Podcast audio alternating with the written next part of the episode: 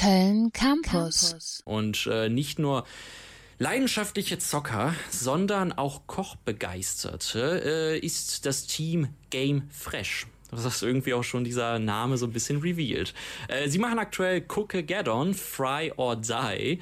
Ähm, noch sind sie Studenten, aber bis Ende des Jahres soll das Studium ein Studio werden. Das alles und noch mehr habe ich von Felix erfahren. Er ist zuständig fürs Game Design, Projektmanagement und den ganzen Marketingkram und das konnte er mir über äh, Cookageddon erzählen.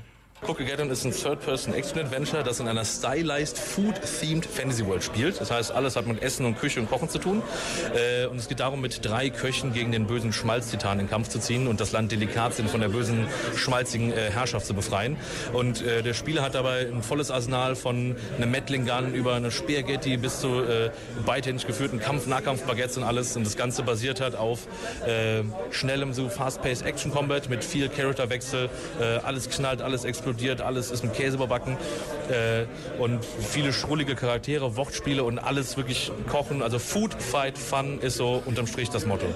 Äh, Essen, witzig, kämpfen und Vollgas. Food, Fight, Fun. Und ich muss sagen, jetzt wo das mit dem, mit dem Freundschaftspass äh, von Deutschland nach, nach Frankreich und zurück nicht geklappt hat, werde ich glaube ich auch mit ein paar äh, Baguettes bewaffnet dann äh, auf die Barrikaden gehen. Nee, aber Food, Fight, Fun klingt nicht verkehrt, oder?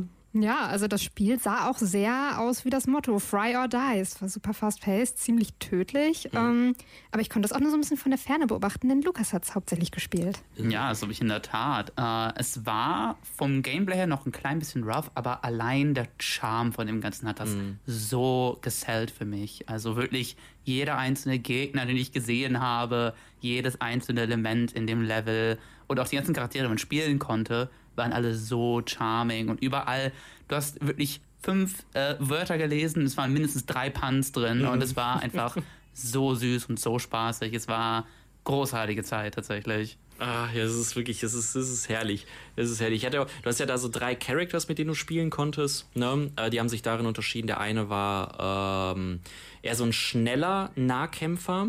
Der andere war eher so, um die ganzen äh, Mobs so ranzuziehen und die dann ähm, zu bekämpfen. Und es gab da noch einen äh, Bogenschützen.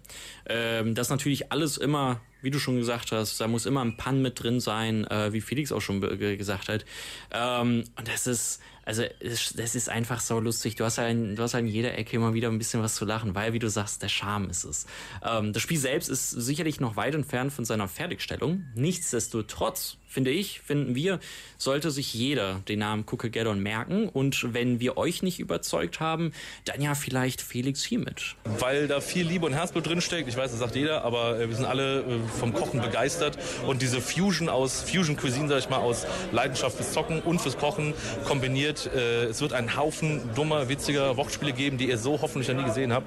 Ähm, und eigentlich vergeht kein Tag, an dem nicht noch irgendwo eine Ecke Humor da reingeballert wird. Und es ist ein anderer andauernder schlechter Dad-Joke, den äh, sich manche da reinziehen, habe ich mal sagen lassen. Aber ähm, ja, es wird witzig und macht auf jeden Fall Spaß und begeistert in mehreren Sprachen humoristisch hoffentlich die Leute.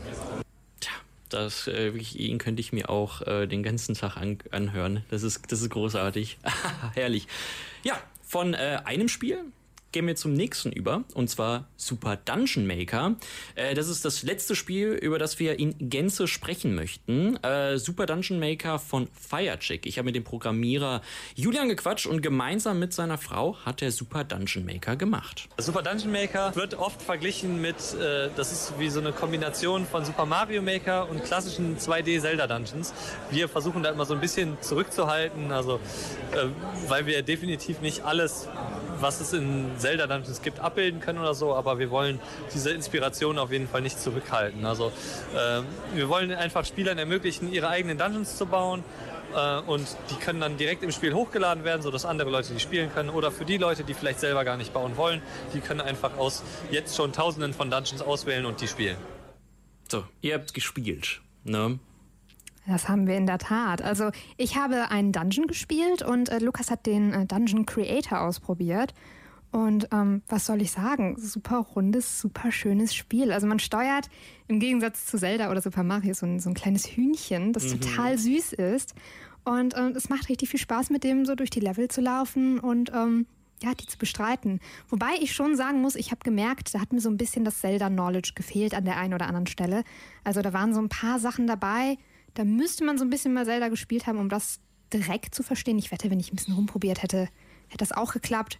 Aber an sich super spaßig.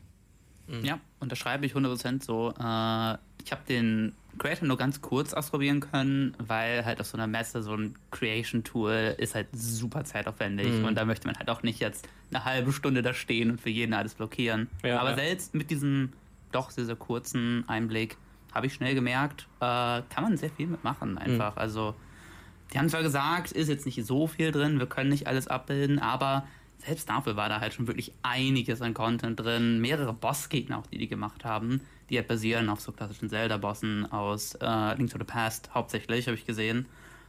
Super runde Sache, super mhm. cool, funktioniert sehr, sehr gut, fühlt sich selbst mit dem Controller sehr, sehr gut an. Ähm, top. Ich finde, so, solche Spiele braucht es auch wirklich mehr.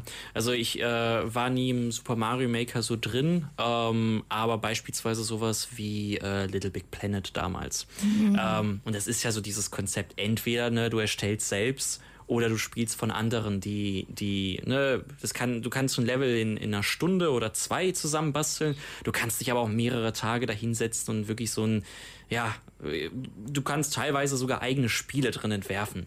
Und das ist schon echt cool. Ja, äh, super Dungeon Maker äh, ist bereits erhältlich tatsächlich. Ähm, und auf Steam, wenn ihr jetzt äh, schnell genug da noch äh, zuschlagen könnt, äh, gibt es einen Rabatt. Äh, und zwar nur für 14,99 und das ist bis zum 23. Juni. www.kölncampus.com www